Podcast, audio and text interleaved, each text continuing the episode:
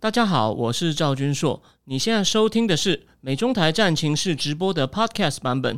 每个礼拜一跟礼拜四晚上八点钟，我都会在 YouTube 上直播，用最口语化的方式，深入分析最新的美中关系与影响台湾的重要国际局势。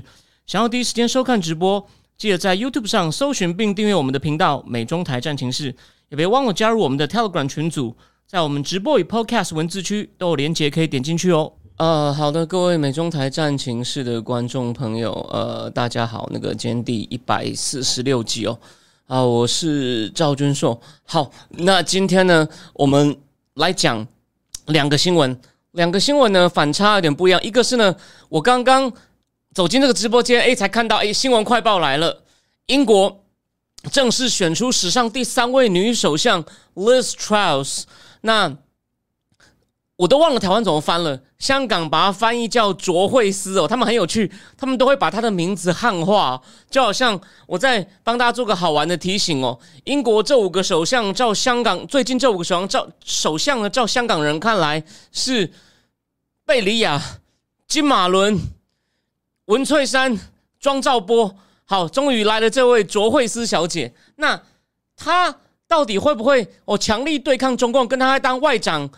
的时候态度还蛮强硬呢，我们等一下来好好的探讨。当然，我会先，我不只会谈他会不会抗共，我还会谈一下他一些其他挑战，还有呢，呃，简单的介绍一下他的背景。好，那如果讲完第一个话题之后呢，我们第二个话题呢，我们今天来谈一个东西哦，它当然不是最新的新闻，而是一个其实已经算被大家遗忘很久的人，但最近。哦，因为他的过世，大家终于想起来了。就是年纪比较大的人应该还记得，我们小时候其实对世界很有影响力的戈巴契夫先生。所以小时候不是有台湾有零食，有零食都要取名叫戈巴契夫吗？然后我们在讽刺人的时候，不是很喜欢用戈巴契夫的头发最长这个话来，就知道他在我们这个四十几岁这一代的人里面呢，毕竟没有他的话呢，哦，冷战可能不能那么顺利的终结。那我们今天呢，就先讲一些。我跟大家讲一些他的故事，因为我觉得他其实真的是蛮特别，且呢，最后再提醒，就是说，因为我们会从他的经历呢，他的经历，他的经历，他的经历，可以让我们回答一个问题，就是昨天呢，那个龙龙那个龙应台基金会办了一个谈习近平，就说啊，中共二十大政局，然后谈到说，到底中共现在变这样，是不是习近平一个人的问题？这是我大学的导师，中文院。政治所的前任所长，然后也就是中院院士吴玉山所问的问题，说中共今天变成这样子呢，是习近平个人问题呢，还是体制的问题呢，还是只是中共面临内外的压力造成的呢？其实我觉得，你看一下戈巴契夫的一些改革的时候所做的事情，再跟中共对照，你会发现答案蛮明显的。那答案是什么呢？我可能之后再说。那我先看一下聊天室哦。那个他在民事，呃呃，他上礼拜六不就专访过？难道他又去了吗？我知道他今天跟那个。呃，王定宇有合照吗？那有人问我说，那个翁先生的律师说我有告他，我真的，哦，他的律师有上哦。好，我先讲一件事情，我的律师跟我讲，不要在节目上讲案情，所以呢，但是这件事可以说，你想看为什么我会有律师？我没事找一个律师干嘛？哦，我就讲到这里，我再多讲会被骂，而且他是为了我好，完全同意他，非常谢谢他的提醒。就这样，我为什么会请律师？各位，各位，哦，哦小珍珠，麻烦你回答我一下，这是今天民事最新的节目吗？还是你上礼拜六看到的？呃，那个说，哦，他有提到我的名字吗？真的吗？哦，愿意直球对决吗？好啊，我我我觉得这个账该算了，但是怎么算不能讲哦，不好意思。好，那重点是我们节目还是呢要探讨各种国际大事。哦，我最后讲一下，我们跟那种哦，虽然不不否认他是个网红，有一定影响力，那。报纸一天到晚抄他，但你一路看下来，诶，说自己在美国多所大学，你看他的贴文有讲过美国吗？有提供好的英文资料吗？还是每天就看着新闻在骂国民党？虽然那些人的确某种程度该骂，我也我也很讨厌，我也很讨厌他们。可是问题是，你有没有想过，他骂的他只是跟着新闻，然后呢就就跟着打而已，然后呢？你会觉得他的眼界跟他们很像吗？那请问这会提升台湾政治讨论的品质吗？你不是一直标榜你是个专业的教授吗？那 What's your contribution to Taiwan？我就这样问你，你我最后讲，我最后在我讲今天的正题之前呢，我提醒大家，我讲一个小故事哦。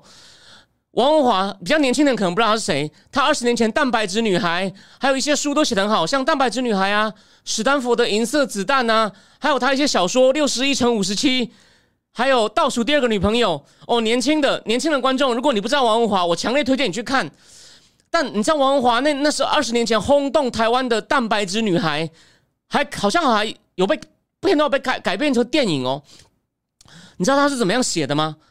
他是在台大医院，在二十年前那个年代哦，他不是用电脑写。他爸爸那时候严中风，还并发其他的病，他就等他爸爸在睡着以后呢，在台大医院的椅子上，在昏黄灯光下用笔跟稿纸写完的。你想为什么我要讲他？政治节目讲这干嘛？王华的爸爸其实很特别哦，曾经移民去加拿大一年多过。那你想说他这么老了，然后他的背景，因为也也其实他英文也不是很流利，去加拿大会开心吗？你一定想不到。他王华说他爸爸可有劲了。他在加拿大每天都在到处在华人社团里面演讲，在讲什么呢？在批评李登辉那种路线。那当然，我也目前我也不赞成这种路线。我只是提醒大家说，你跑到别的国家去，然后呢，都还在讲自己的国家政治的人呢，就是你看嘛，王华爸爸的背景就是比较特别，所以那甚至你可以说现在看来有点弱势。他们是那时候是基于一种悲愤哦，所以才会。到了别的国家，还是在讲自己国家的事情。那一个已经在美国住三十年的教授，每天就住在 Washington 州的一个海边的小别墅，然后呢，只会讲台湾，跟着台湾的媒体起舞。你觉得这正常吗？而且呢，因为以为自己匿名不会被揪出来，然后就任意的批评，造成他在从二月到八月之间被。至少有五个人说要告他，实际上地撞进去的，我不敢确定是不是已经到五个了。可是呢，媒体上都看到的，其实有四个啦。因为我最小咖，你觉得这叫正常？这是一个国有国际声望，说自己小心求证严谨的教授，会弄到七个月内被五个人被五不同的事情这样告，说你妨害名誉吗？你？这连基本的常识都不符合，你好意思说自己是教授？哦，我不是要去，我不是要去吵架，我只是提醒你说，你把它当一个个案来看。等将来，我我可以跟，但我可以讲一件事情，我不能讲内容，我很有信，我觉得我对我胜诉很有信心。他其他案子一定也会有败诉的。我我们将来，我我我来写一个气管个案，一个想当网红的人弄到自己变成刑事犯，就是这叫做 criminal offense，and he become he will he will be convicted。我们来写一个 case study，哦，一个一个直播，一个一个有名的匿名网红如何弄到最后自己变成一个刑事犯，哦，那个精彩了。但等到明年再说，这东西会拖一阵子，好吗？我们就先讲到这里。好的，谢谢，谢谢。没有，他今天有写一个，他今天有写一个连公布他律师是谁啊？哦，我也知道一些那个律师的背景了，年纪跟我一样大哦，会见面的。好，就这样，我们今天讲正事。Liz Truss，英国第三位女首相，继 Margaret Thatcher，柴契尔夫人，还有上一位那个 Theresa May 文翠珊以后，变成第三位英国的女首相。那她最引人，就就台湾来说，最引引台湾瞩目的是什么呢？她在当外长的时候呢，哦，其实态度颇为强硬，而且呢，她现在在竞选。新任首相时候有提过说，如他上任之后呢，要重新检讨英国的国防外交策略，要考虑把中共定为国家安全的威胁。哦，这个相当 powerful，就引起大家广泛的瞩目。而且呢，他在当外长的时候呢，其实就有一些很强硬的表态，比如说说，我们呢不要再宣传中共崛起，这根本就是 we are doing China's work，我们在帮中共讲话，就很像。我今天插个话，翁达瑞。他有一篇没有直接点名，我说有一位直播主口才不怎么样，观看人数寥寥无几，讲美中台为主，说我在抬高中共影响力。各位观众，你们可以评评理，但再说就这样。哦，那是他一个匿名文章，不在诉讼范围，所以我可以讲。哦，我这个我律师可以接受，因为那篇他很有技巧，不点我的名，所以我们没有办法拿这条去告他。好，我们继续讲。他说：“我们为了我们不要再去讲中共崛起，而且呢，大家不要以为中共的崛起是 inevitable，不要以为中共的崛起呢是无可避免的。如果他不 play by the rule，我们就可以阻止他，不要让他崛起。哦，这是他的立场，但这只是一种表态。在实际上呢，哦，他也因为这个在香港恶搞国安法的事情呢，哦，也有出声谴责过。然后呢，连佩洛西访台，中共后来演习，他要把中共的英国大使哦叫来训话，就召见大使说，你要不要挑起区域紧张？哦，这也是他另外一个表态。还有目前这个去这个维吾尔的事情呢，他有强力表态说，这完全是很严重的侵害人权，这根本就是哦，就侵就是侵害人类罪。所以呢。可以说，跟德国比起来，目前为止，Liz Truss 以当外长的表现呢是非常合格的。当然，我们就要问他当首相的时候呢，会继续他在外长的时候的表现呢？那我们再仔细的谈论这个话题呢？哦，之前呢，哦，麻烦你贴链接给我。呃，我们在谈这个话题前，我们先讲一下一些他的基本资料哦。他已经在他已经在三个首相的内阁里面都有担任职位哦，好像。当过教育部长，也当过别的职位。然后呢，他在二零一零年才进才进政治哦，所以他进政治才十二年，所以他并不是一辈子都是职业政客的人。他好像之前在 telecom telecommunication 还有这个 energy，就是能源部门都工作过，但具体这种我不知道。他结婚了，有两个女儿。然后呢，他的爸爸是一个数学教授哦，他妈妈是一个护士加上老师。然后呢？他，你看进入政坛十二年，然后从那个前前任，也就是那个那个文翠珊、曹尔三妹内阁就开始担任部长，然后到 Boris Johnson 的时候担任外长，嗯，就是因为他对中共的言辞颇为强硬，所以引起瞩目。好，那我们就来讲正题。当然，他最我刚讲了嘛，除了他一些言辞上的表态。召见中共大使，对新疆问题出声，对香港国安法出声，而且呢也会放宽那个 British Overseas National，就是 BNO 那种 BNO 护照，让更多香港人到英国哦来，就是等于是乱邦不居嘛。因为英香港目前每年人才外流的是人人外流的人口非常多，就是很多人都跑去英国，因为他们这个 British 就是 BNO British National Overseas 就英国海外公民的护照，然后有些人就可以哦就申请以后呢，但细节我并不懂，我就可以去英国。除此之外呢？其实哦，英国的英国今年有派人去 Cambodia 参加那个东协的高峰会。哦，东协的会，英国外长有去。然后呢，它里面也说，英国愿意成立一个大概呃，大概是六亿六亿英镑左右的基金呢，准备要跟东协从事一些科技啊、哦能源啊，甚至国防啊、哦等等的合作，也会提供东协一些安全啊、海上航行。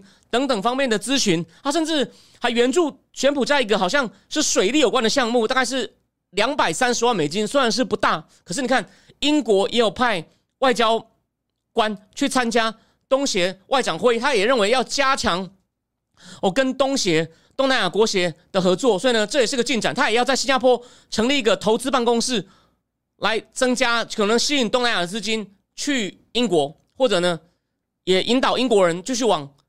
印太发展，因为大家不要忘了，他脱欧以后呢，他把自己定为定义成一个叫做 Global Britain，而且大家不要忘了，去年在拜登政府牵线下，这是我觉得拜登政府做的不错的事情，就是呢，让英国、让英国、澳洲、美国哦合力组成一个 AUKUS，AUKUS 这个，然后呢，当然他们有进行各方面的合作，最引人瞩目的就是取消法国大概六百亿这个世纪合约的潜艇，改跟美国买。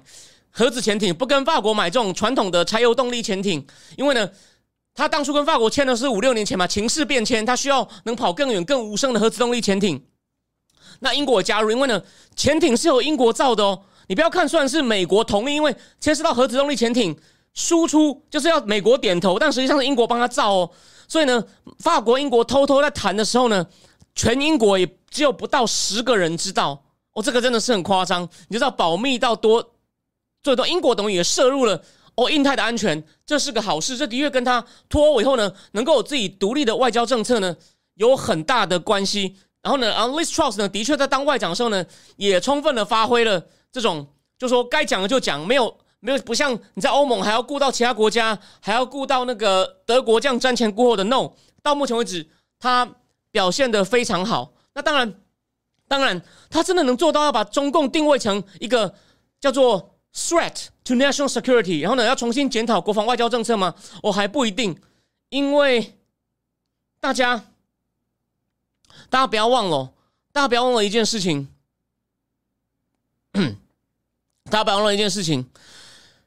十年前哦，习近平去出访的时候，那时候我人在法国，每天看到法文媒体也都在报道。不过那时候我就在脸书上写说，这是红色帝国的最后回光，就说他只是最后风光。那我讲的有点早了，但事后看起来呢，那时候还跟那时候的财应该是财长吧，叫 George Osborne 签了一个协定。George Osborne 说，这是中英两国投资跟合作的 Golden Period 黄金时期，是说太好了，我们要一起。发大财了，就没想到才七年之间呢。现在 Liz Truss 说，我上任以后呢，要把中共定义为国安威胁。就记得中共不是之前想收购一个英国的晶片厂吗？哦，也是被以国安的理由哦挡下来。所以看起来呢，Liz Truss 呢，至少口头上强硬应该是没问题。但现在就是最大问题来了。我们这个就要讲到一个，其实这跟其他问题有关。我们今天不只讲英国，可能这是目前是一个全整个西欧的问题。他目前正面临着自 Thatcher 夫人以来哦，国内最严酷的经济考验。他们因为能源价格拼命涨，虽然英国也面临最严重的通货膨胀。像投资银行高盛预计啊，它明年的通膨呢，通膨的明通膨明年可能会达到百分之二十三哦，是美国的几乎还两倍诶。所以这是其实是非常的夸张。然后呢，所以呢，而且呢。英国跟法国不一样，这我要对比了。法国现在是纯粹跟台湾搞得很像，台湾是根本由中油跟台电吸收涨价，我们都没事。法国也是用限价，虽然说这个限价好像到明年初会停止，不过呢，有法国一个年轻的帅哥发言人叫做 Gabriel Adali，他已经说了，这个限价明年会继续。哦，他怕一般人撑不住，而且法国现在政府在国会没有多数嘛，因为他是。它是一个比较奇怪的混合制，它不是内阁制，不像英国，你要组阁，一定国会有多数。哦，就算你没有多数，你要凑出一个多数才能组。法国的总统像他在国会呢，已经失去绝对多数，所以他被左右夹击。他怕如果能源这样涨起来呢，大概会被左右，不管是左边的不屈法国党领头那个叫 NUP，就是 Union Nationale，然后呢，这然后呢就是全国联盟生态与什么什么人民联盟。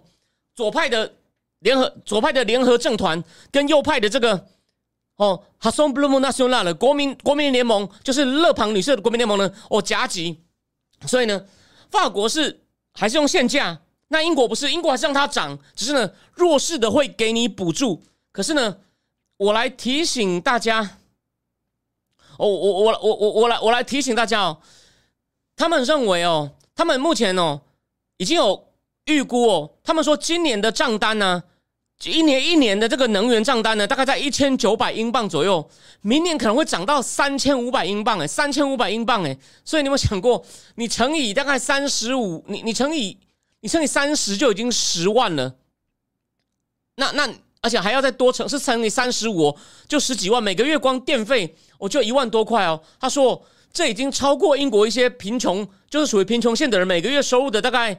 还超过大概两成哦，所以英国也有一些很穷的，每个月他真的收入大概只有大概一万台币，就你光电费，那你要他选择在家里冻死呢，还是要饿死呢？你看这就是很大的问题，所以呢，他们在考虑要把英国以后每一年的这个能源，英国个他们有个办公室叫的 The Office of Electricity and Gas，就是天然气与电力办公室呢，说可能要把他们的能源全年呢，你交的电费呢，最高就限制在哦两千八百。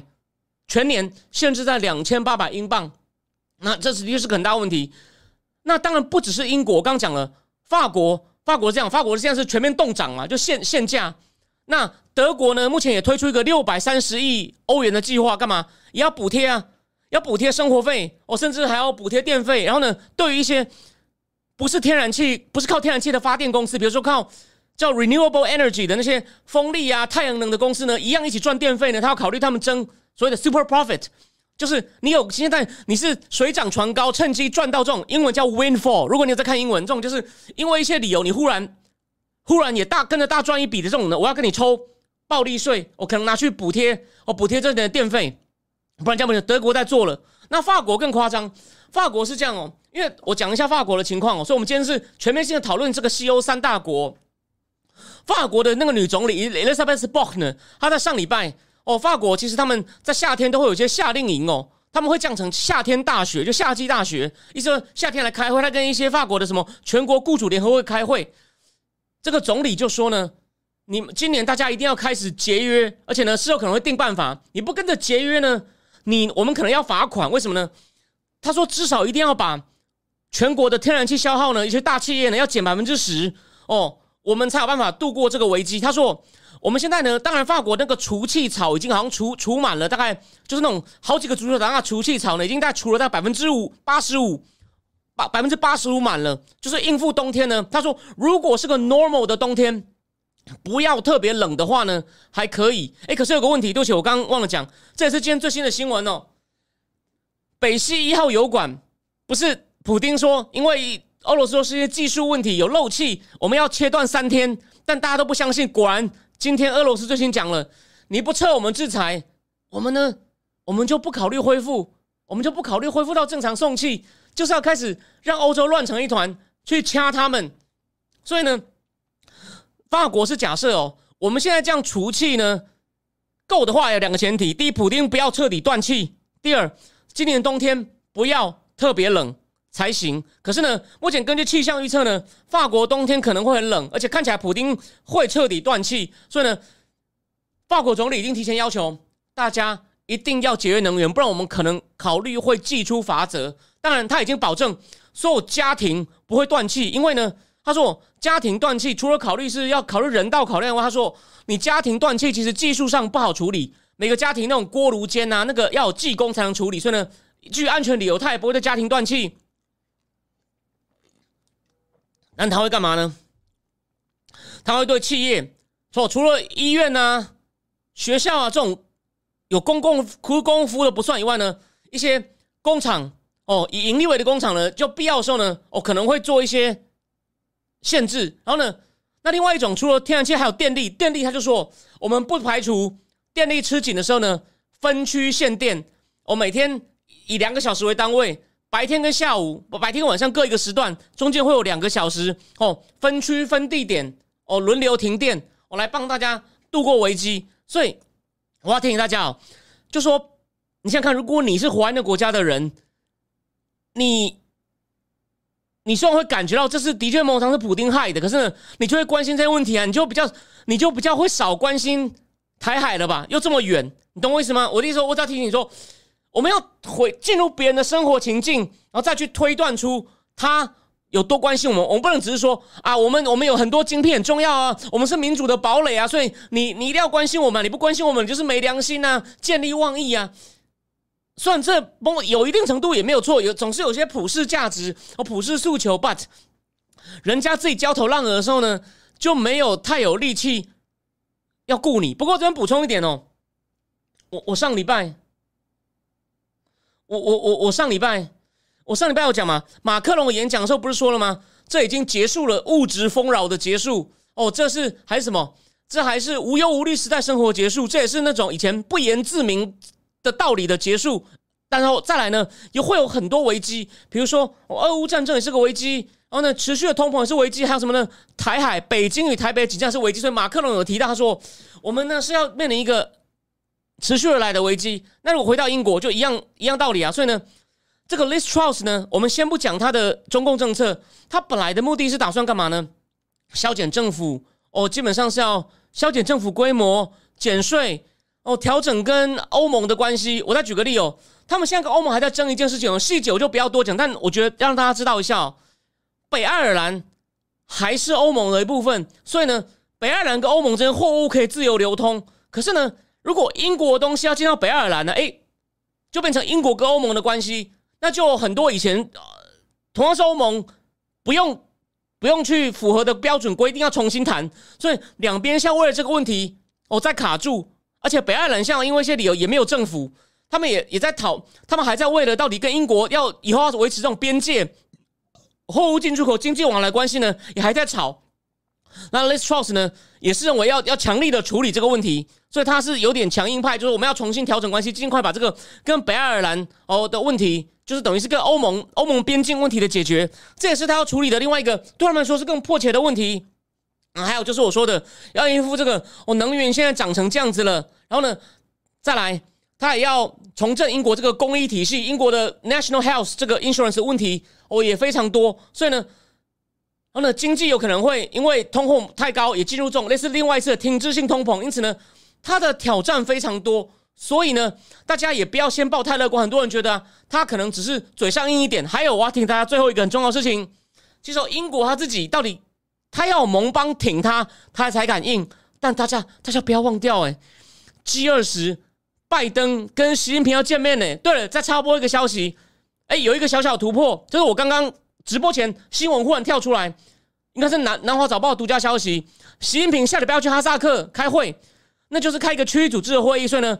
他是要建立一个独，他就他是要自己拉帮结团跟美国抗衡嘛。习近平下礼拜首次要出访了，这是个三，这是两年多疫情之外的主要突破。哦，好，那所以呢，我要讲的重点，我要讲的重点就是，Liz Truss 呢，他国内问题也要做很多改革，而且呢，他其实跟他的竞争对手，说他是他大赢他的对手财长 Sunak，但是呢。他好像对于到底要怎么样，哦，英国经济可能惨要补助，他分别要减税。他对于一些细节呢，因为他没有当过财长，他其实好像还没有一个真正的计划。然后他是要应用一个历史学家还出过书的一个是加纳裔的叫 Quar 叫做 Quasi Quarton，这就是个非洲的名字 Quasi Quarton 当财长哦，所以这个他是个加纳裔的，然后呢是历史学家出身，很妙哦，还出过书哦，是那种我想看的书哦。他会表现怎么样？你可以继续看。可问题就是，他如何呢？长期一方面要做英国一些长期的制度改革，重新调整英国经济体制，跟川普要做的有点像；另一方面还要应对这种短期的经济危机。然后呢，还要把欧盟跟欧盟还没有分手分干净的东西哦处理好，这些都是问题。那，你你然后呢？虽然说他之前已经有些动作要加强跟印太的关系，可是呢，你觉得他有力气去强力对抗中共吗？哦，我觉得大家。还要打点问号。虽然他过去的记录，他过去的 credential 呢，我认为哦，我们可以对他有所期待。但是当然也有人对他有些负面批评，觉得他以前讲话常有点颠三倒四的啊，哦，不是个很信很信赖的人。不过至少对中共这块呢，他已经是我认为是英国哦表现相当不错的人。所以呢，祝福他尽快解决内政的问题。而且呢，他其实目前呢，像法国这样，其实对国家财政负担太大，法国就是强力限价。电费、天然气费不涨，所以呢，右派 h a s o m b l e National 一国民联盟呢，你看有些反对党就是闹事嘛，就说他一方面在说你政府要关心人民的购买力啊，你不能物价一直涨啊，所以政府为了怕影响人民购买力不涨，他又说那你要你要小心国家财政啊，国家财政负担不了啊，就怎么讲都我对啊啊，当然某种程度反对党有这种特权，反对党反对党有这种特权，那。有专家就是《金融时报》评论家说，英国这种，你还是先让市场价格、市场继续反应，让让这个能源价格涨很多，哦，真的不行的人呢，你再去补贴他，哦，那那这样呢，其实他认为这是哦比较好的做法，只是呢，他说你补贴一定要到位，不然呢，真的有些人会冷死或饿死，被迫择一，那这会引发政治上很大的反弹哦，所以呢，哦，大家日子都不好过啊，所以我这边再提醒一下哦，有人呢。因为书读太少，虽然表面上的政治学教授，我就不讲是谁了。今年三月接受访问的时候，竟然说欧洲现在变得很团结，美国可以专心对付中共。欧洲根本就乱成一团，很多事都要美国大哥来牵头帮忙，好吗？欧洲只要内部乱成一团，哦，政治上如果想弱，拜登就要拉住，说你放心呐，你们需要什么我给呀，而且。拜登已经在欧洲加强驻军，虽然人数没有很多，可是我前面节目有没有讲过？有吧？我都还念给你听了。然后我在正经智库里面也有写，那上上上一篇不是最新今天更新的这篇，上一篇我也有提到，目前美国在往欧洲增兵，所以呢，情况真的很麻烦。这跟我俄乌开战之后我讲的一些大方向有没有？它就在 happen，只是我今天补充更多细节。但 anyway。我们还是祝福这位第三位女首相呢，哦，表现很好。当然，她要先把内政处理好，而且还有问题。你要注意，如果中共跟美国出现和解，他还会自己这样自己冲吗？当自走炮冲吗？哦，所以要先看这个 G 二十，G 二十到底哦拜席谈了什么？这是个很大的问题。呃，汪 B B B 说中，听说中共不是把俄爹天加加卖给欧洲？有，我有看到。哦，我有看到，我有看到。哦，对啊，那个大家，哦，那个那个小粉红又进来，欢迎他，很久没来，我只是帮大家补充一件事情哦。反正我这边缺人，欢迎来。大家没有忘了提醒他吗？又开始封城啦，而且是成都、重庆不，成都跟深圳哦，是大城哦，可不是什么小城，故事多的小城哦。你们就继续封吧，恭喜你们哦。好好，那那个张扎凯说，德国建电费增了一倍以上，暖价格也飙高，用量也会限制，油价也涨了不少，是目前迫切危机没有错啊。所以目前就德国的内阁呢，我还没有仔细看呢。德国内阁也因为这个能源的问题呢，也开始也开始起内讧了。哦，这真的是很多麻烦哦。所以目前看起来呢。那我说了嘛，法国能不能它的核电厂呢，也有一半的核子反应炉在维修状态，要么在维修，有些是因腐蚀，有些是例行性的维修，所以呢，核电也不够。这样今年热浪造成水力发电不够，核电厂好像因为温度太高，不能弄水进来帮核子反应炉降温，所以呢，真的是前不着村后不着店啊，就是内外交迫，各种问题接踵袭来。哈，法国也是非常头大，所以呢。等于是欧洲北约最大，现在不是讲欧盟哦，北约最大的三国呢，我都出这些问题。其实标了意大利哦，意大利那个德拉吉技术官僚，十年前欧债危机 ECB 总裁也下台啦。现在要上来那个女生呢，据说也是个，也是个很右派的，也是个非常右派，就是哦反对反对移民的，就是感觉上有点笑笑的。那我们要继续我们要继续观察，所以意大利呢可能会选出一个非常右派这种意大利。就是非常闭关自守领导人，但这个我们要先去看，我还不敢讲，所以连第四大国也开始有点问题。所以到底谁跟你讲什么？欧洲已经够团结，美国可以放心的离开啊！Oh my god！当然这样的也能当政治学教授，这是台湾的悲哀吼。那我就不点名是谁了。好，那就像 And Andy 班前面讲，中共开始锁国了，现在想出国旅游被打回。我先补充一点呢，我有个连友，但我就不讲他是谁了。他他工作的公司应该是很大的台商那种。跨国公司，他说他的中共籍的同事呢，要出国百分之八十都会被打回票，申申请签证，很多是被自己人国内自己拦下来，不是国外不给他签证，所以呢，他们真的在锁国。我祝福你们继续锁下去。好，我们第一个话题呢，就先讲到这里，好吗？好，我来换个标题。第二个标题哦，戈巴契夫，他是个失败的改革者，可是呢，我认为他是个哦历史的伟人。我今天想要跟他大家讲的重点，我们先讲一点事情哦。他家是在一个中，在俄罗斯南部的一个省哦，靠近高加索山脉的北边哦。虽然在俄罗斯南部，然后呢，他两岁，他说第一个有记忆，他记忆是什么吗？饥荒。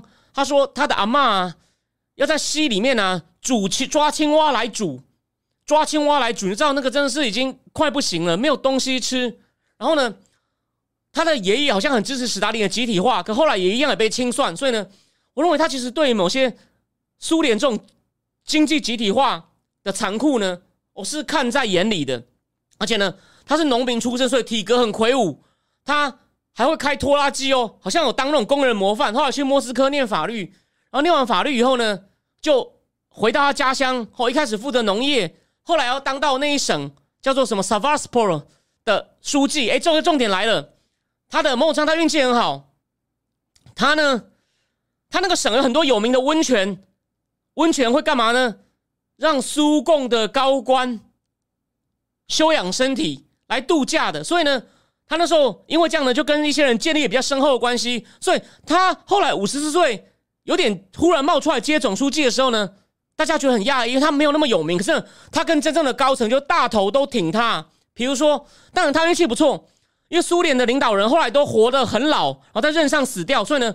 他一九八五年接任的，他一九八五年接任。对我们今天很妙哦，讲完欧洲开始讲俄罗斯，就嗨，欧洲变乱成一团的俄罗斯。大家不要忘了，一九八二年那个在位很久的布里涅夫逝世，然后呢，继任人安德洛波夫，安德洛波夫当了一年多又逝世，然后再换一个切尔年科，一年又逝世。所以戈巴契夫才五十几岁，很年轻，不像前面几个都是很老了。所以干前面两个都还干，根本就不到一年半就过世，三年死两个领导人，再加上。干十几年的布里兹涅夫，哦，那个比较有名，可能听过。但中间的安德洛波夫跟切尔年科，真的是一般的年轻人大概完全不知道了。但是我说戈巴契夫在当省长的时候呢，那时候安德洛波夫就他的前任呢是当 KGB 的头子，就常常去泡温泉度假，就跟他建立很很好的关系。然后那时候还有一个。俄罗斯主管意识形态的人叫苏斯洛夫，哦，也常常去，而且苏斯洛夫呢也曾经当过那个省的书记，所以高就跟这种高官都建立很好的关系，所以高官是挺他的。当然那时候布里斯涅夫也常常去疗养身体，因为他他的健康已经在下滑了。他戈因为戈巴契夫整个七零年代七零到七八都在那个省当书记，然后七八年呢，终于被调到莫斯科哦，负责改革全国的农业。但是呢，他说他一进去啊，就已经看到这个布里兹涅夫停滞。他说这个体制根本就已经将死未死啊，moribund，非常的僵化。简单说就是呢，一个失控的军工复合体，什么意思呢？军工厂全力运转，做的飞弹多的不得了，人民没有鞋子，没有足够鞋子，人民的基基本需求缺乏。这个苏联不是个笑话吗？你在路上看到什么地方在排队啊？哦，你就你就跟着排，你跟着排就对了。然后呢，而且呢，而且呢，他这这还不是重点，他那时候呢，反正就是。全国都为了就生生产出各种好的武器，然后呢，在东欧各国驻军，控制整个东欧，要跟美国在那边哦争世界霸权。但国内呢，根本就是哦，根本上民生凋敝，体制很难运转。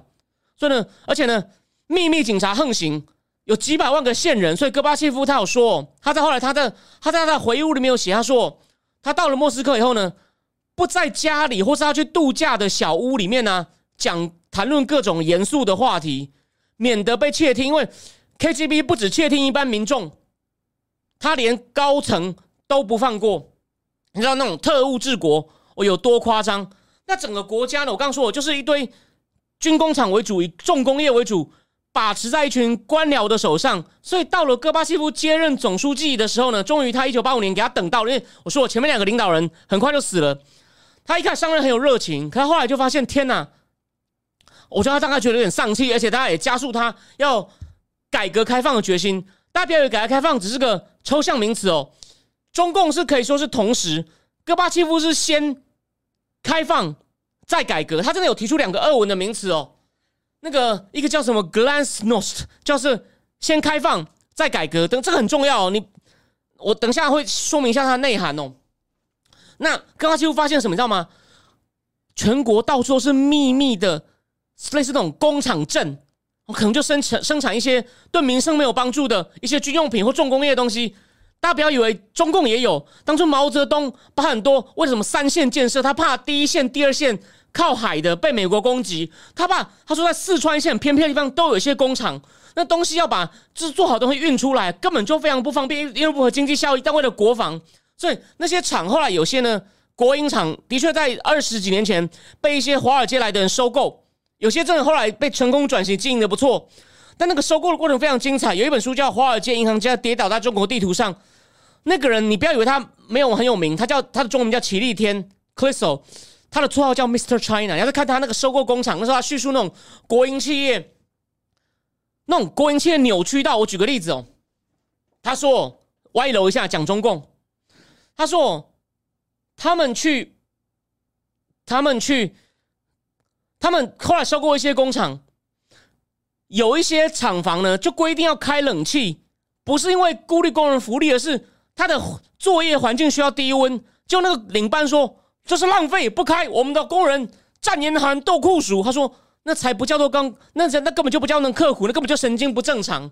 你就但还有太多这种例子很精彩。华尔街银行家跌倒在中国地图上是老书，可以去看。那回过头来。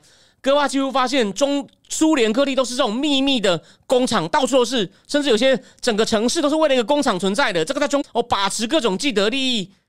当然，他不是第一个发现的。有一个诺贝尔奖得主、物理学家兼人权斗士沙卡洛夫，在一九七四年就警告，苏联已经变成一个过度军事化、被官僚掌控的国家。所以呢，变整个体制非常的僵化，然后呢，没有人管人民死活，就像中共以前也一样，谁福利最好？国营事业的工人，大家都要去国营事业单位。你一直往上升，就分到更好的房子、更大的房子、更好的车子，福利也很好。所以呢，一般女生就要嫁给国营事业的工人。哦，就是这样子，有各种配给。那苏联基本上也是一样。好，那他为了维持这套制度能够运转，压抑各种挑战者，说是国家敌人呢，就刚说培养了大量的特务。我刚讲的沙卡洛夫呢，他一九八零年被流放到的城市叫高高尔基哦。到八六年，戈巴契夫才让他回来，哦，回到莫斯科。好，再来我就要讲戈巴契夫的所谓的改革开放，他的开放不是开玩笑的哦，不不屏蔽 BBC 了，史达林时代残忍迫害的历史、清算的历史、集中的历史，通通可以谈。有没有想过，他这样做等于在否定这个体制意识形态的合法性？你想为什么要讲这个啊？我想这关我什么事？你想一件事哦，中共有这样做吗？中共表面上虽然有检讨文革的错误，还是说？毛泽东七分有功，三分有错，还说什么？他们把毛泽东的文革讲成是毛泽东背离的毛泽东路线，这好笑吧？就是硬凹嘛，还是不肯否定整个体制？他只是说我们有些错，但是呢，毛泽东路线没有错，是毛泽东本人错，反正就凹腰。我们要继续让共产党领导哦。过去的事情呢，好了，拍谁一下？好，你不要再问了，也不准再问了。所以呢，不像戈巴契夫，你看吧，全面开放。哦，检讨历史，检讨历史，这个真的非常重要。然后呢，人们开始敢讨论，人们开始积极的阅读过去历史，甚至以前他们在卡廷屠杀波兰军官，赖给纳粹是他们自己干的。我听大家哦，七八年前，波兰不是有两个总统跟总理是双胞胎兄弟吗？他们不是坠机过世吗？就是他们坚持要去参加一个卡廷惨案的纪念仪式，天后不好，他坚持要机长降落，结果呢？这样撞撞到树就坠毁，哦，好，因为聊天聊天聊聊聊聊聊天室呢，有有那个人在很热烈讨论欧洲的能源问题。好，继续说，而且呢，戈巴契夫他自己哦，他最崇敬的两个人呢，一个是叫赫尔岑，然后另外一个叫做不是那个叫什么，我忘了名字哦，反正都两个都是那种十九世纪的社会主义思想家，而且这这他崇拜的这两个人呢。他对他们的著作了若指掌，几乎可以用背。这样的人呢，都是最强调人性的尊严。所以呢，这跟中共不一样。中共都是一些土流氓，没有教，没有受教育，学一些很扭曲的历史，把所有错推给帝国主义。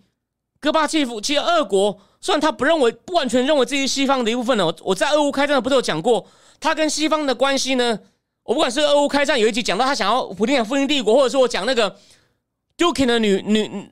Dukin 的女儿被爆炸炸弹两次，我都有讲到，就是说，他们虽然不认为自己要完全融入西方，不认自己西方一部分，可是呢，他还是吸收很多西方的精华。像以前不是有一阵子上层各贵国都会说法文吗？所以俄国还是有本身有一些很不错文化传统。你看，戈巴契夫是有立基于他们传统的文化传统。那请问中共有吗？中共满口中共中国文化，他们对中国文化做了什么？他们有哪一个人真的是真心的遵从中国文化？好啦，有一个半吊子啦。朱镕基啦，朱镕基感觉还蛮聪明的。然后退休以后呢，好像没有干政，好像然后在那边拉胡琴。好了，算是实践一点中华文化。可是你有看过他们有一个人看起来是一个有点素养的文人吗？我举个例，法国很多总理、政治人物都是出书，有些还写诗的。像前有一个头发都白的，叫 Dominic Villepin，应该是 Sarkozy 时代的总理，就出了好几本书。哦。法国，法国很多人的总理呢，都是很有学问的。那中共的呢，都是一些莫名其妙的土流氓，没有知识，然后历史历史，他对历史的认识呢，也非常肤浅，根本就是学一堆洗脑的东西，什么东西都怪帝国主义，没有文化根底。不像戈巴契夫，你看他小时候已经领略到了斯大林统治的残酷，他自己呢又有文化素养，所以呢，虽然他并不是要去把苏联灭掉，他不是，他是认为要让这个体制呢。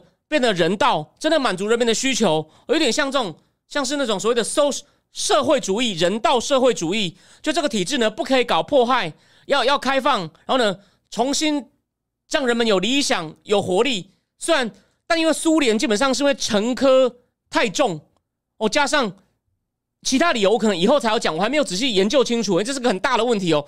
我不可能因为他死了五天内，我还有其他稿子要写。但是呢，但很不幸的就是。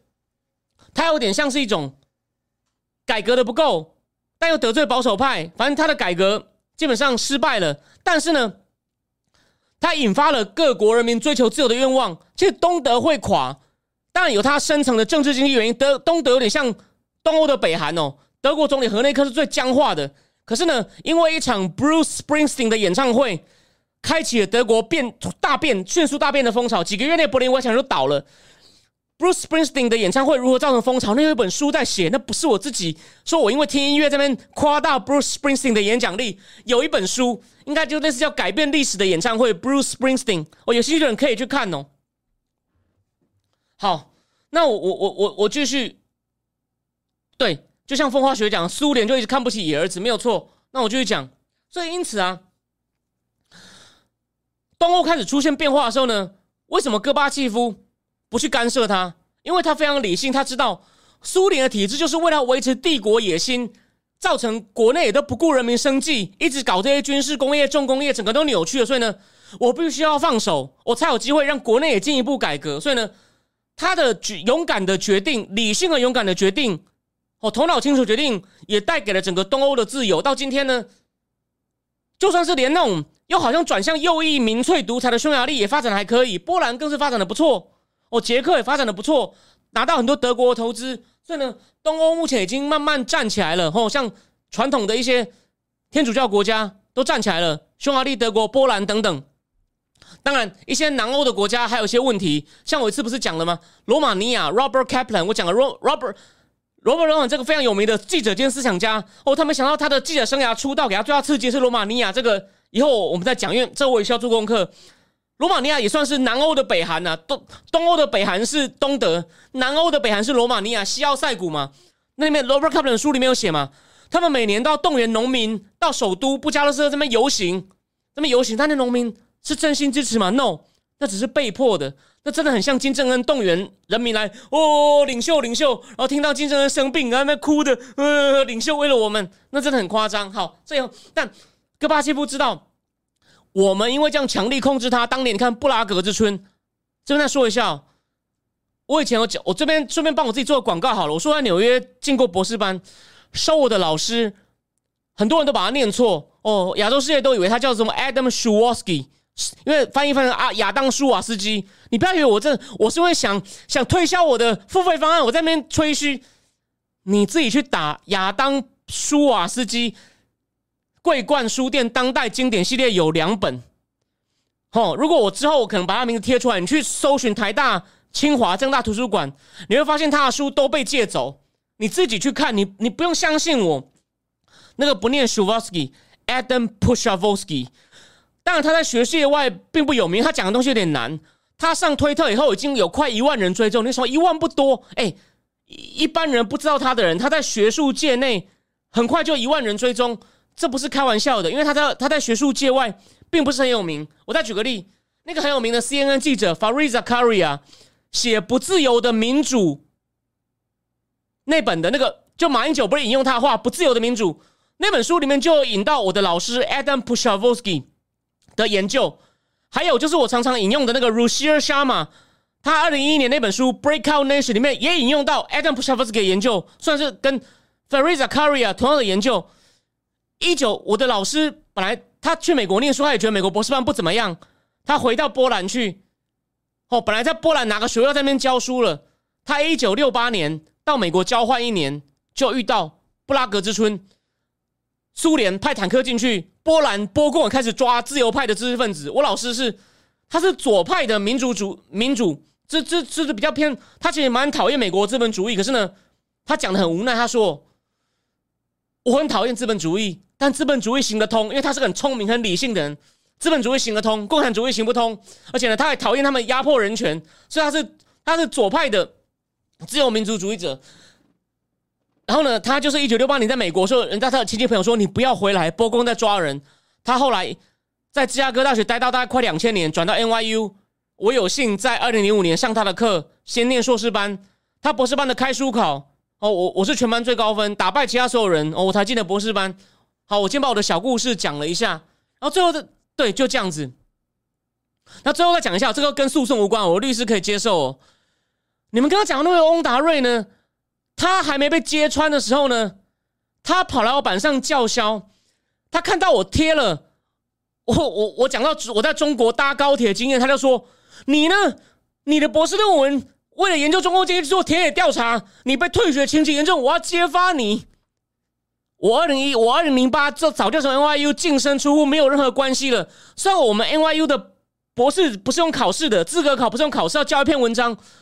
我的文章稿子还在，是跨国统计分析，跟中共经济完全没有关系。有些人那种打着教授旗号匿名造谣，我给各位一个很棒的例子吧，你相信他讲的话哦，真的是夸张的不得了。哦，好，我再继续讲。对 c a t h e r i n e 留说，乌克兰反攻东部南部传来捷报，非常希望。为为，所以我不是跟大家讲了吗？我说。我说七月会打不下去，我有点讲错，但是没有，是因为普丁缩规模了，所以我不算全错，只是不够准。但我说了嘛，我说到十月会明朗，你有没有看到开始反攻了？而且最后补充一点，亚洲周刊还在说俄军胜利有望，亚洲周刊是红梅，反着看就对了。他敢说俄军有望，表示快要出事了，而且普丁这边能源想敲诈，表示他觉得情况不太妙了。好，回过头来讲，所以呢，科巴契夫呢，他不去干预东欧呢？其实是个很大的贡献，那在历史上绝对是个伟人。但他国内的改革哦，不幸失败了。然后呢，又交给一个更无能，只是以追逐权位、没有那么多理想的叶尔钦。所以叶尔钦丑闻传声，把国有资产贱卖，然后让普丁看的，就是普丁也看在眼里。哦，这个是后话，这个我今天没有办法讲细节。可是重点就是，戈巴当然他说戈巴契夫呢，改革后来出现改不动呢，然后呢。他又等于让加盟共和国通通都跑掉了，他呢也遭到很多批评，然后觉得你让一个帝国崩解，他也开始变得很犹豫哦，不知道他也变得那么大的挑战嘛，他也开始动摇，我变得很犹豫跟变得阴沉，然后后来呢就等于被叶尔钦逼下台，但叶尔钦跟白俄白罗斯还有今天的乌克兰的总统，他们三个在一个度假的雪屋里面呢签了一个让苏联解体的协定，回来再逼戈巴契夫说接受，然后呢叶尔钦跟戈巴契夫呢还花了八小时。谈他退休的条件，就那最后我讲一下哦，戈巴契夫那时候每个月只能拿到大概两百块美金的年金呢。当然，然后呢，他每次接受访问、上电视或怎么样呢，也有一定的报酬。然后他可以成立一个基金会。可是最后我要提醒大家一件事哦，戈巴契夫真的是一个我刚刚讲的有视野、有理想、敢改革，虽然失败，可是呢，他个人很清廉，没有任何丑闻，所以他不像伊尔钦为什么要签跟把权力交给普丁？交换条件就是你不要起诉我跟我的家人，就是我做事你要放过我，我把权利给你。他那时候身体健康，这边打个岔，不讲个小话小故事。叶尔钦酗酒，因为整个俄罗斯酗酒严重到俄罗斯的酗酒问题到现在还很严重。我看过一本书在写这个，他们的男生为什么容易早死？冬天都酗伏特加。叶尔钦已经酗到啊，他强迫他保镖买买伏特加给他，保镖会拿一些掺水的给他。他健康状况很恶化，丑闻缠身，跟普丁签一个保命状。下来，哦，大概大概是大概是这样，但他还是丑闻缠身。戈巴契夫呢，他一辈子可以说是过着退休以后过着很清贫的生活，甚至还帮 Pizza Hut 拍广告，他还拍了一些广告。他经济情况始终哦没有很好，但是呢，他一点都不担心自己会被清算，因为他没有丑闻哦，不像普丁现在贪得要命，游艇那么多哦，他女儿在国外过多奢华生活，而且呢。戈巴契夫在他不，他九二年出来选总统呢，得票只有零点五趴，就是俄罗斯人觉得都是你害的，说他真的是很狼狈。可是呢，从二零一一年、二零一一年开始，戈巴契夫重新开始讲话了。他首先声援出来抗议普丁连任的年的中产阶级，然后呢，在后来呢，在二零一五年，俄罗斯有个前第一副总理，但后来变反对人士的人被刺杀，哦，忽然中枪之后呢，他第二天要上电视说。除了政治理由，我想不出任何其他解释。所以呢，他敢出来抨击，还说普丁的把国家往后退。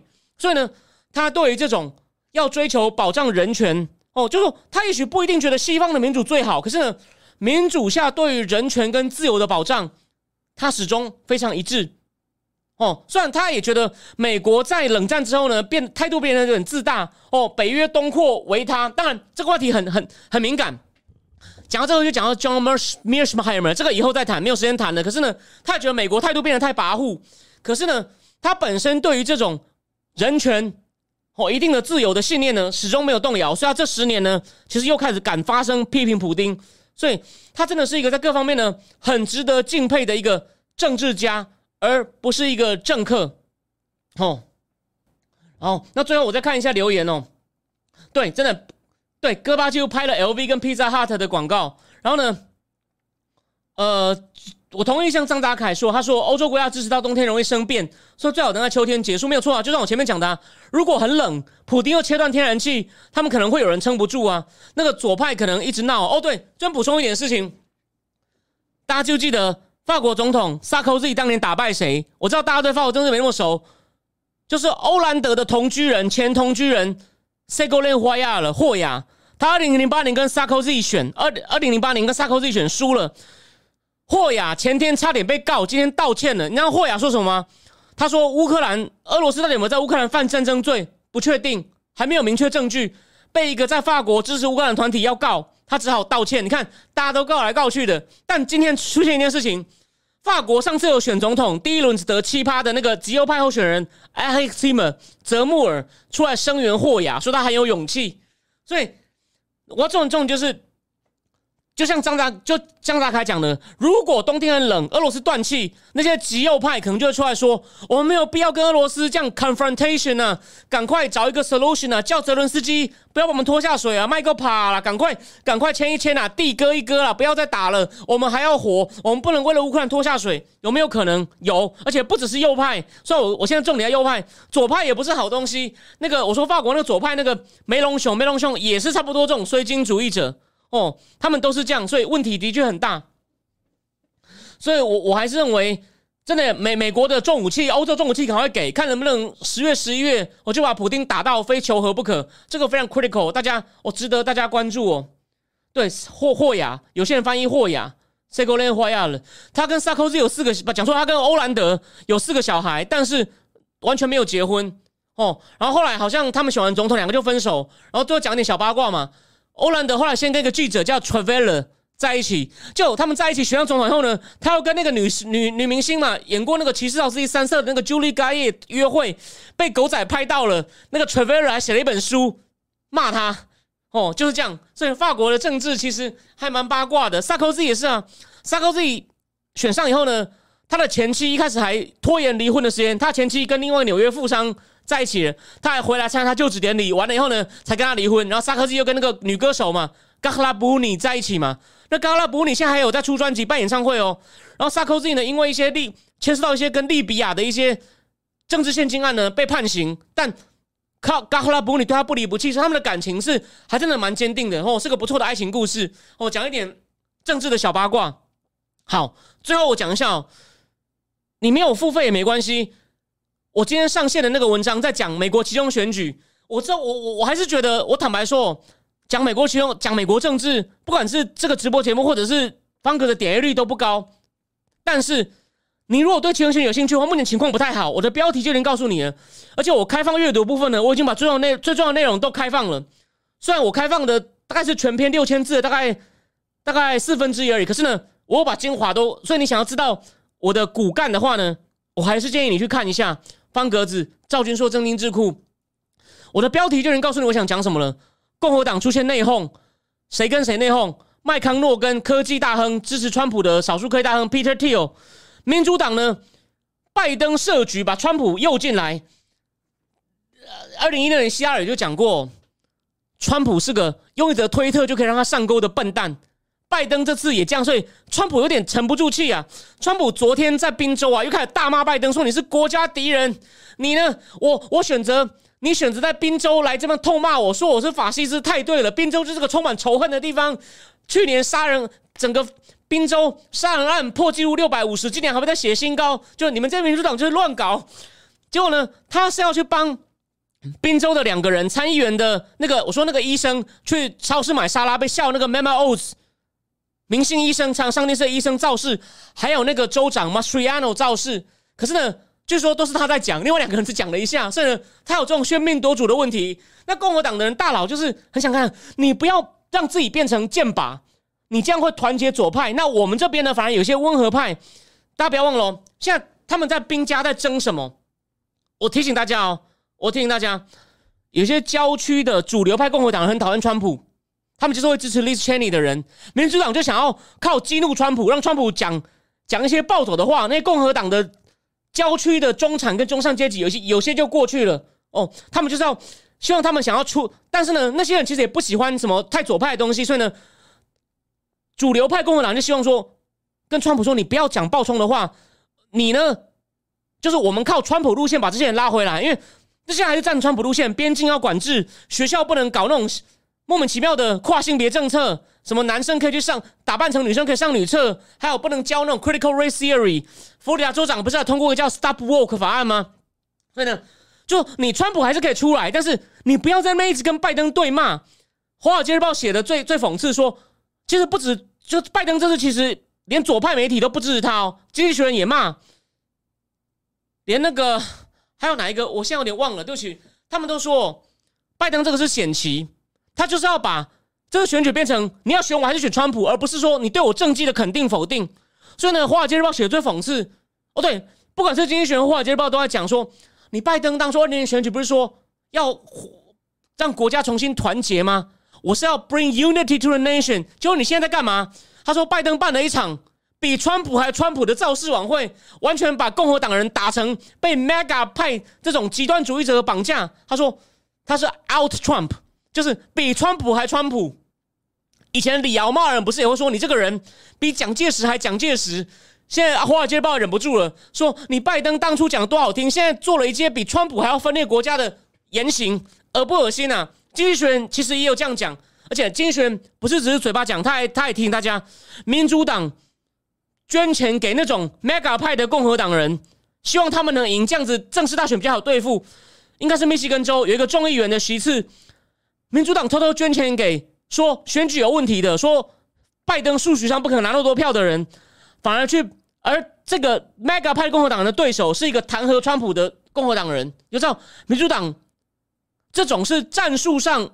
那坦白说这是对的，但战略上他们不是为了这个国家，他就故意的。所以民主党人可以为了手段，为了目的不择手段，这又是个例子。你看，经济学人都看不下去，把它抖出来。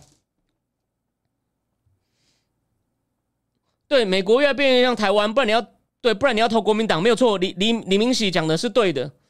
对，拜登的造势很像在地狱门口搬，背景是红色，所以 C N N 把它的颜色淡化了，竟有个这种新闻，因为看起来实在太纳粹，而且还有海军陆战队站在后面，这个含义也有一篇报道要专门讨论，我还没看，我看完再跟大家讨论，好吗？好，对了，川普真的是太……哦，谢谢王 B B B 有看过，对吧？所以呢，重点就是。我认为川普可以持续出来帮忙造势，可是你不要上钩，你就出来就是一样嘛，就像我前面讲的嘛，毛泽东背叛毛泽东路线，你川普太暴走，跟大拜登对骂，就变成你背叛了，你就偏离，没有到违反，可是呢，你要的是出来提醒大家，跟着我往川普路线走，而不是让大家忘了你要讲川普路线，变成看着你在那边骂拜登，然后呢，把你自己的主流派共和党的骂走，然后让民主党团结。在策略上是不对的，所以呢，一定要提醒川普，川大爷，你要冷静哦，胜利在望，还有机，绝对还是有机会翻盘的啦。大家虽然目前看起来共和党原来大领先气势有点一系翻转，但是我那篇文章最后讲出三点嘛，我有开放两点给大家看，就是还有救哦，大家也还不要绝望，好吗？这是我最后讲的，我我可以跟各位保证哦，那篇我没有什么原创性，可是呢，当下。英文媒体最好的报道，我都把精华内容总结给各位了。吼，该有的数据，哦，该有的大局，我都总结各位了。虽然这话题台湾不是那么感兴趣，但是你你有兴趣，懒得看英文的人，我我觉得我对得起自己。哦，我不是某个被告五条，每天看台湾的新闻，然后用用国民党一样的格局，在那边跟他那边对骂，还把风向带走。我最后提醒大家一件事情：林志坚是被他害死的。林北好友写过。国民党也知道自己论文很差，他们根本不想打这个战场。是有人，国民党的一个议员助理看到翁达瑞先生一直在骂柯志恩。你先看柯志恩的论文有没有抄，有影响没有？他就是乱骂，把国民党惹毛了。去看林志坚的论文，你觉得我在乱讲吗？所以我告他吗？No，我提醒大家一件事情，你记不记得林志坚第一时间回应的时候说什么？我没有问题啊，不然为什么我选两次你们都不讲？国民党根本不想打这个战场，可能也搞不清楚。就是这个这个人完全害死民进党，所以呢，王定宇委员还跟他站在一起，唉，就这样吧，先这样吧。但我相信，我相信台湾的法治，他会得到他应有的审判。吼，我的部分不能讲，谢谢我的律师，永远在为我着想。我律师非常好，我对他很有信心。我们过一阵子会有好消息，大家看着吧。哦，今天就讲到这边。哦，非常谢谢大家的收看。我们呢，呃，今天礼拜一，哦，不好意思，礼拜四是会员直播。哦，对不起，我我再我再做一次广告，等我一下。那个那个，最后讲一下，要讲这本书哦，但这本书中文翻译有一点问题，所以呢，我会用英文版跟中文版对照。哦，我已经看一部分了，未来三天呢会狂 K，然后呢，礼拜四会先讲一半到三分之二。然后呢，下礼拜一还有一次直播，最后讲一次哦。下礼拜四停一次，好吗？下礼拜四停一次，因为我有一个半年前预定好活动去参加一下。好，那原则上非常谢谢各位，我们今天就我们今天就讲到这里。然后我是戈巴西夫的文章，我等一下会贴到群组里面。思想坦克今天上线哦。然后我今天其实在泰报呢，那上礼拜小，今天一炮三响，还有一篇在讲私人飞机要不要课税的问题，因为侧面台派量高，有兴趣的也欢迎去看一下。哦，就这样，我再跟大家讲一次，最后讲一次。我目前一些理由我阅读量很大，我希望能够把最好的英文发文的知识带给各位。我跟那种跟着新热门的新闻乱骂国民党、害死民进党的人是不一样的。你红不一定代表你好哦。咱们法庭见，陈时芬教授，晚安。